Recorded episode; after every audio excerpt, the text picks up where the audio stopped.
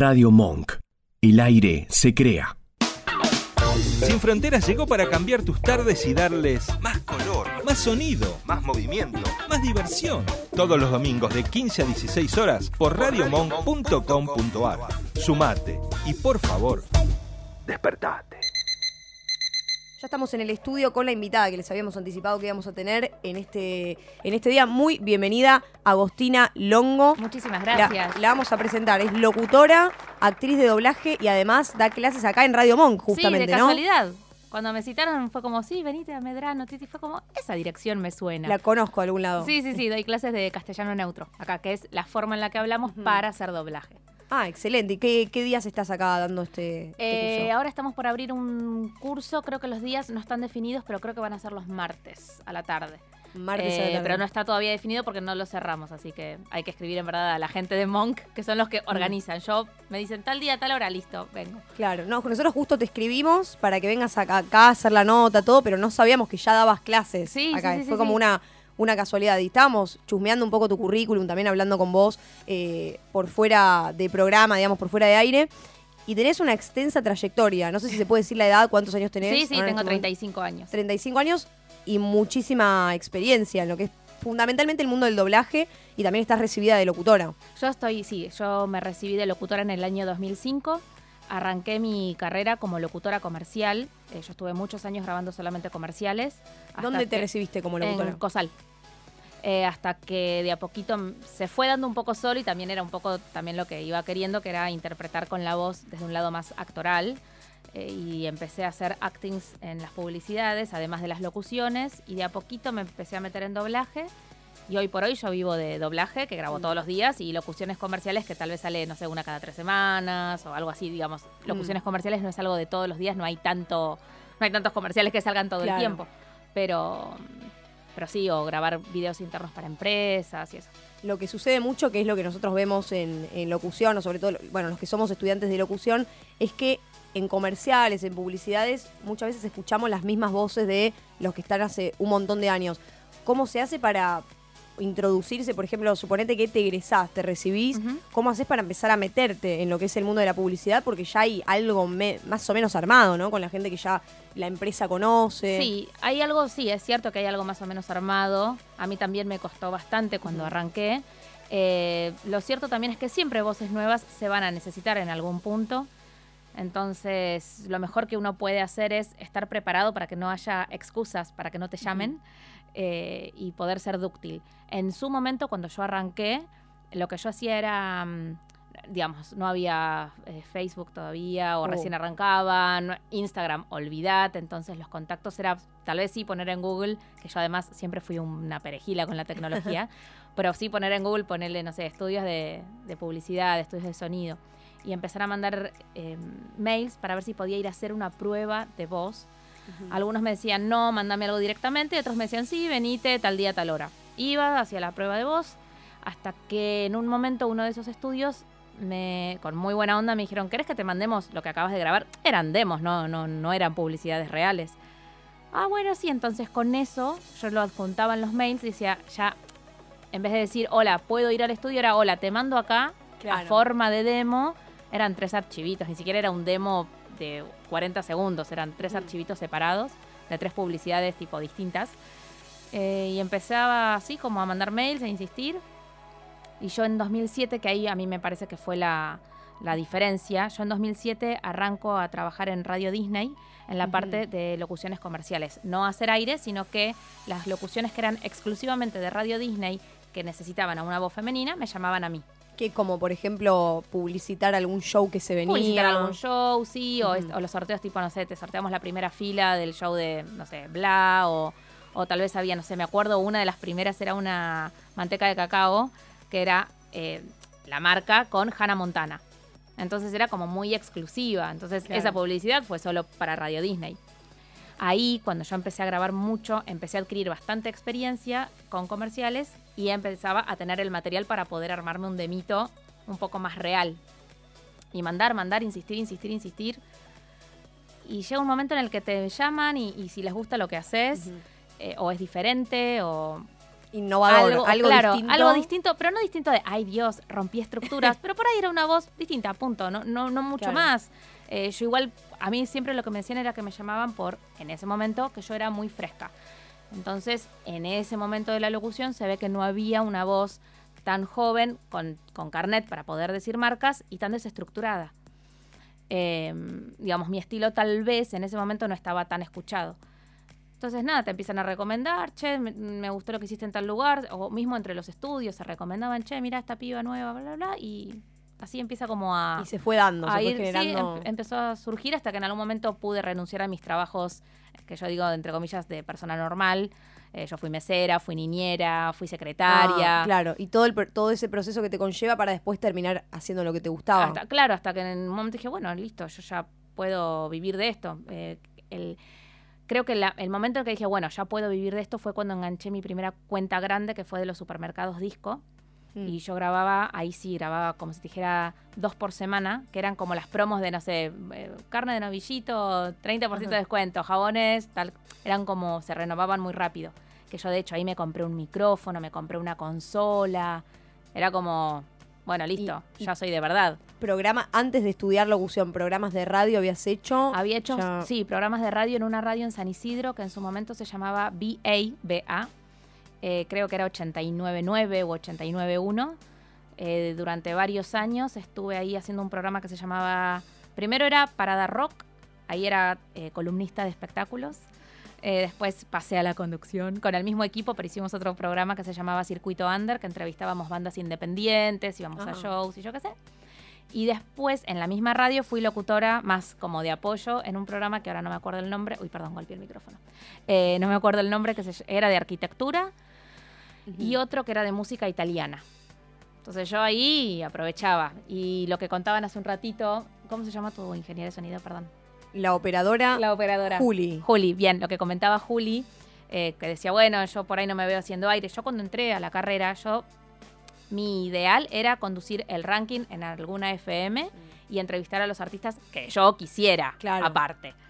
Y a medida que pasó la carrera me fui dando cuenta de que tal vez yo no, no sé si sirvo mucho para el aire. Yo soy muy torpe, me, me- equivoco un montón. em, Me pasó lo mismo, me di cuenta, eh, a, a colación de lo que estás diciendo, yo me di cuenta de que me parece que no es lo mío, por lo menos el aire, eh, hablando con un locutor que trabaja en la, en la 750, que es la radio que yo laburo, y eh, hablando es como, me di cuenta de que me gusta más escucharlo y que me cuente lo que sea, no importa, pero que yo soy más de, de- de estar más callada, claramente. Me di cuenta de que elegí bien la carrera Mm. porque estoy de este lado, o sea, no, no, no, Claro. no sirvo, no, no sirvo por lo menos No para sirvo. eso. Te gusta la radio, pero no como para involucrarte vos en el programa. No, como a ver, conductora, digamos. he, he sido columnista, me gusta, po- porque traigo algo que, me- que sí me interesa de hab- hablar. Y sabes que Pero es un tiempo es eso, limitado, claro, no es exactamente. ponerte al hombro todo el programa. Bueno, a mí me, pasa, me empezó a pasar eso, que me di cuenta que a mí en verdad lo que me gustaba con la voz era poder interpretar, hacer personajes o hacer o, o- o como transmitir emociones, vamos a decir. Entonces en el programa yo me daba cuenta que tenía tal vez cuatro horas adelante que era como, bueno, Dios mío, ¿cómo las voy a llevar a, a cabo? Eh, si algún día faltan mis, mis columnistas, ¿puedo estar sola? Entonces me fui dando cuenta que lo mío iba por otro lado y yo hoy por hoy ya me acostumbré mucho a que si me equivoco se borra. En doblaje se borra, en comerciales se borra. Bueno, doblaje es lo que más haces de la rama de la locución, es a lo que te dedicas particularmente. Yo me dedico a las dos cosas, lo que pasa es que hay más material Mm. de doblaje, entonces doblaje sí, estoy todo, todo el día grabando. Eh, locuciones tal vez, lo que te digo, si por comerciales específicamente, ponerle que cada tres semanas grabo uno. Cosas por ahí internas para empresas o algo que también es de la parte de locución, sí, por ahí cada semana grabo alguna que otra cosita, pero todos los días, todo el tiempo es doblaje, porque hay mucha cantidad de material. ¿Y cómo, cómo fue que dijiste, me interesa el mundo del doblaje o me voy a sumergir y voy a ver de qué se trata esto? Porque el doblaje es algo muy interesante que no todos los locutores se dan cuenta al toque. Es como que piensan que tal vez lo primero o lo principal es esto, hacer un programa de radio, hacer publicidades, no tanto el tema del doblaje. Exacto. Bueno, va un poco también con la, con la consigna que escuché hace un rato con los sueños abandonados o, o- o- o dejados ahí a la mitad. Lo que te decía, yo arranqué la carrera queriendo conducir un ranking. Ese, esa era mi meta total y para mí era lo más. Y, me fui dando cuenta y me permití también como modificar ese sueño y decir, no, bueno, pero no, no, no va por este lado lo mío. En tercer año de la carrera, eh, por lo menos en mi época, yo te digo, egresé en 2005, así que pasó un rato largo, eh, estaba la, la materia doblaje, que era anual. Y yo ahí me doy cuenta, primero, de que tenía buen oído. Segundo, que el neutro, que es esta forma en la que hablamos que para el común denominador es como si fueran los mexicanos, pero los mexicanos también hablan en neutro para las pelis, pero bueno, Claro, es como, grandes como, habíamos, como habíamos dicho una vez en el programa y les explicamos a los oyentes, es como una idea de comunicación latinoamericana, no es que solo los mexicanos lo... No, no, no, de hecho se llama neutro porque en ningún país se habla de esta forma. Hay que tratar como de, de unir todos los acentos y todas las formas de hablar para que el cliente invierta una sola vez en grabarlo y lo pueda comercializar por todos lados, Exacto. básicamente. Bueno, cuando me doy cuenta de que está doblaje, que me gusta, que tengo facilidad para el neutro, que tengo oído. Yo muchos años antes había estudiado teatro y a mí lo que me trababa un poco era que me inhibía cuando en las obras a fin de año la gente, nada, va a ver la obra y, y te mira porque estás ahí en tu cuerpo presente y a mí me inhibía mucho. ¿Qué hago con las manos? Eh, me estarán mirando, viste, los traumas de los cachetes, qué sé yo. Y claro, y, y actuar atrás del micrófono, ¿quién te ve? Nadie. Entonces, para mí doblaje fue como un descubrimiento copado. Por mi personalidad, yo necesito como ir enfocándome de a una cosa por vez. Entonces, cuando terminé la carrera, dije, bueno, yo me voy a focalizar en comerciales. Me metí en comerciales, estuve hasta, no sé, habré estado tres años grabando solamente comerciales. Hasta que, bueno, esto que te contaba hace un rato empezó a mutar, que también empezaban a llamarme para los actings en los comerciales. Que no es doblaje, pero es esta cosa de, bueno, no me voy a la, la estructura de antes de decir la marca, hacer una pausa. O sea, no, no Claro. algo tan estructurado, tan matemático. Y ahí me di cuenta que empezaba a tener como más facilidad, que me sentía cómoda, que me daba mucha intriga ver cómo era ese mundillo. Y después, bueno, me anoté en un taller un poquito más eh, intensivo de doblaje, porque con lo que salí de la carrera, a mí me parecía que por cómo quería yo ponerme a mi nivel, no, no iba a ser suficiente. No, no alcanza, no sé si, vos me dijiste que era anual, o sea, lo tuvieron anual. todo el año, no fue una parte del cuatrimestre. No, fue todo el año.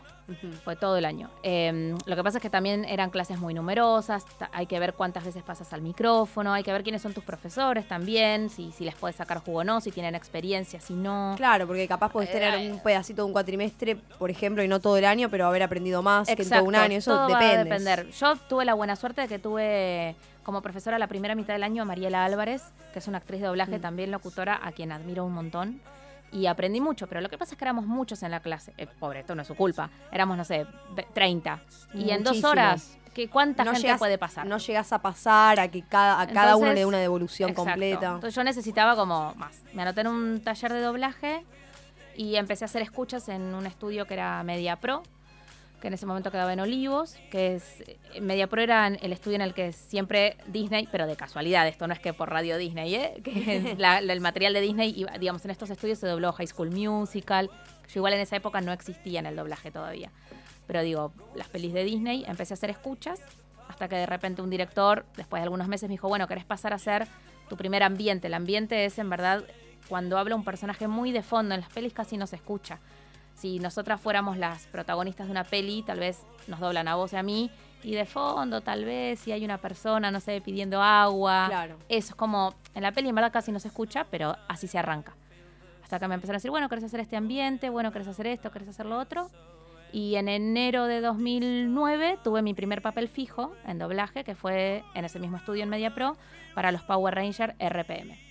Ah, muy bien. Sí, fui la Power Ranger amarilla, así que para mí era como... Y vi también Ahora. que, que doblaste otras cosas. Por ejemplo, acá tenemos los Kids Choice Awards. ¿Hiciste? Sí, para vos? Nickelodeon. Te quiero contar, era fanática yo de, de los Kids Choice Awards. Iba a cubrir los eventos, iba como fanática, después como notera, empecé a ir un poquito también.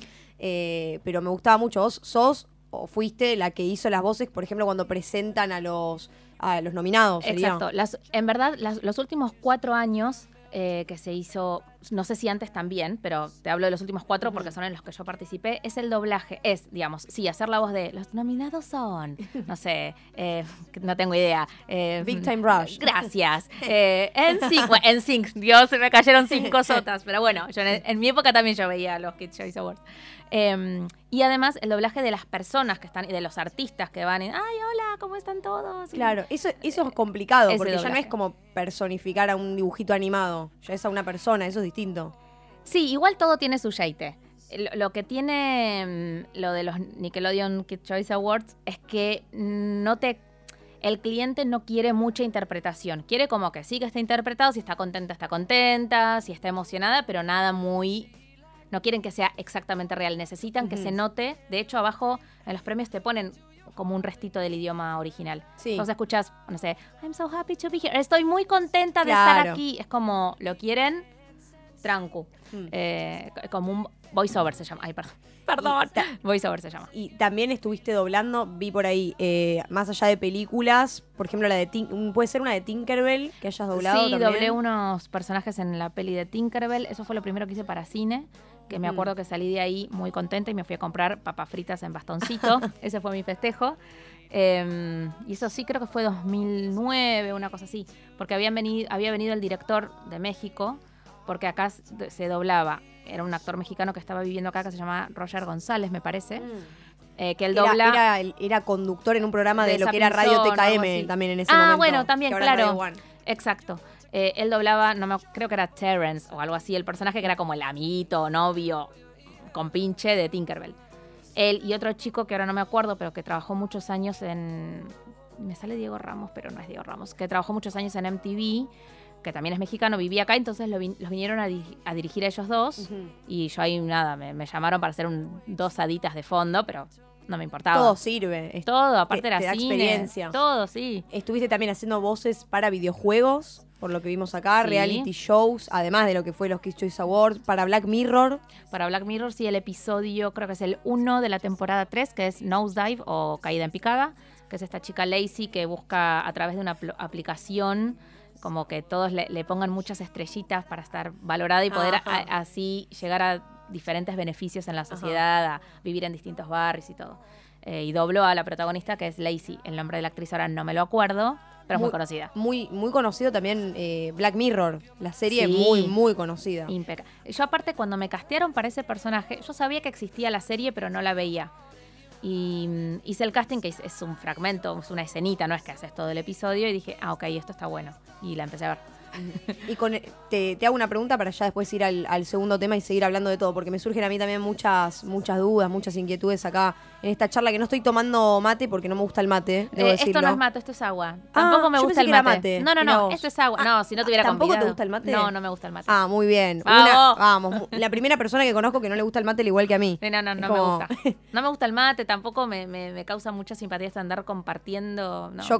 Coincido, coincido. Aparte, o- Esto- ahora. Es agua. Era estamos- para no gastarte la que me pusiste acá, mira. Eh, Estamos, estamos en una época de, de mucho cambio climático y hay que cuidar las gargantas. Y yo como locutora no compartiría mate, pero bueno. como, bueno, no futura me gusta locutora. compartir tampoco mucho. Como que eh, para mí está bien. Bueno, Claro. una, hasta dos personas está bien. Ya somos más, no, Ya está. mate. Claro, me veo uno para está. mí. O esa ese profesor en clase que hay profesores que tiran, ¿nadie trajo un mate? Claro, porque Dale. expliquemos, yo estoy, yo me traje como un termito que mantiene la temperatura. A ver, ahí se agua- puede ver desde- Ah, vos ahí- estás ahí. Claro, estamos haciendo ahí Hola, un vivo. termito. Claro, y vos pensaste que era mate. Imagínate la piba caía con el termo a un programa invitada, no conoce a nadie. Hola, ¿qué tal? No convidaba, ¿viste? Es agua, es agua.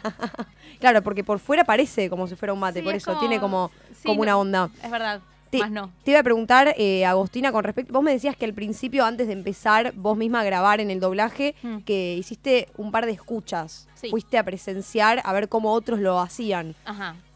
¿Qué, ¿Cómo se empieza a llegar a eso? Una persona que está estudiando, que se recibe o que quiere ver de qué se trata el mundo del doblaje, por lo menos para ver de qué manera en un futuro se puede introducir. Bien.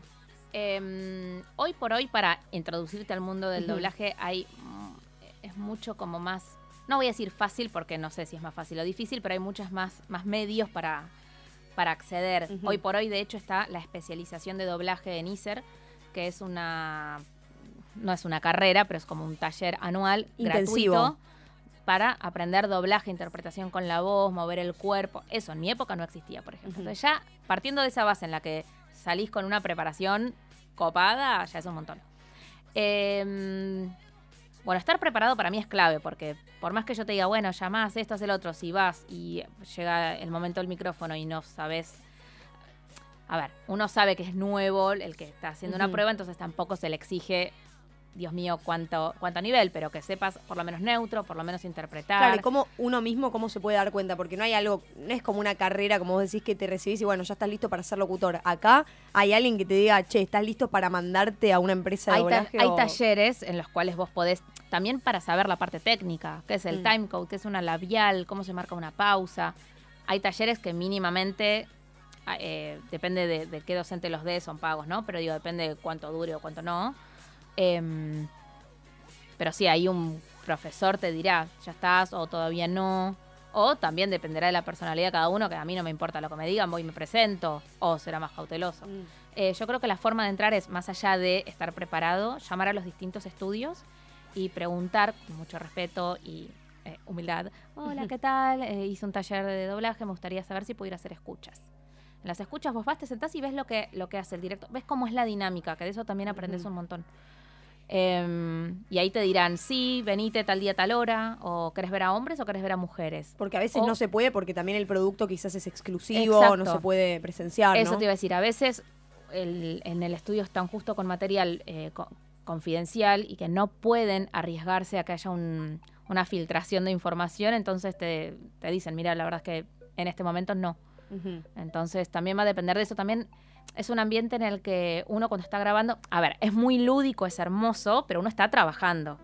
Por ahí nos matamos de risa porque no, no, es, que estamos, no es que somos contadores y estamos en una em- oficina, pero igual hay que estar concentrado, hay que trabajar, Sí. hay que rendir los tiempos en los que nos dicen las cosas y todo. Entonces tal vez el direct- hay ciertos directores que tal vez les incomode tener a una persona atrás mirando porque ellos están laburando, ¿no? Es como, entonces es como que depende de distintos factores.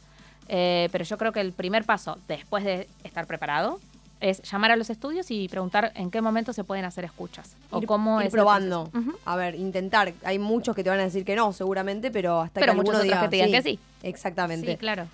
Sin Fronteras Pro, que es el Instagram, estamos también eh, con mi Instagram personal, que es todo junto como Michuflay. La consigna de hoy, estábamos hablando un poco y creo que ya más o menos fuiste respondiendo, pero la consigna de hoy tiene que ver con aquellos sueños que abandonamos en algún momento, que dijimos no voy a poder hacer esto y trabarse. Más allá de la rama de la locución, ¿tuviste Mm. vos, Agustín, en tu vida algún sueño que hayas dicho lo quiero cumplir y no lo hayas hecho por algún motivo en particular? O pensar en la idea de abandonar, no abandonarlo después. Em, no abandoné, des- digamos, no, no tuve deseos que dije, bueno, hasta acá llegué, chau. Sí, cuando decía que quería estudiar locución, muchos me decían, te vas a morir de hambre. O me decían, pero ¿por qué no estudias producción? ¿Pero por qué no estudias periodismo? O sea, como que locución, no, no, no les iba.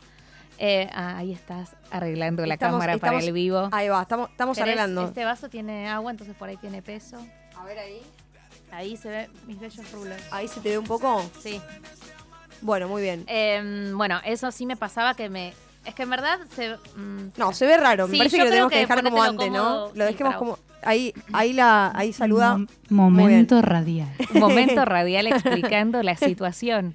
En verdad, si quieren entender la situación, que se conecten al vivo. Claro. ¿No? Muy fácil. Mi, Michu Flay todo junto al vivo. ¿Vos cómo estás en Instagram? Eh, Agos Longo, guion bajo. Agos Longo guion bajo. Y ahí compartís todo lo, tu material, lo que vas Mis haciendo. laburos, todo. Y Bien. alguna que otra giladita también.